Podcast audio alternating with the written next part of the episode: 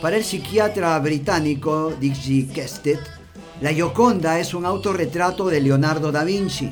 Según él, el hecho de que aparezca travestido es una manifestación de su homosexualidad.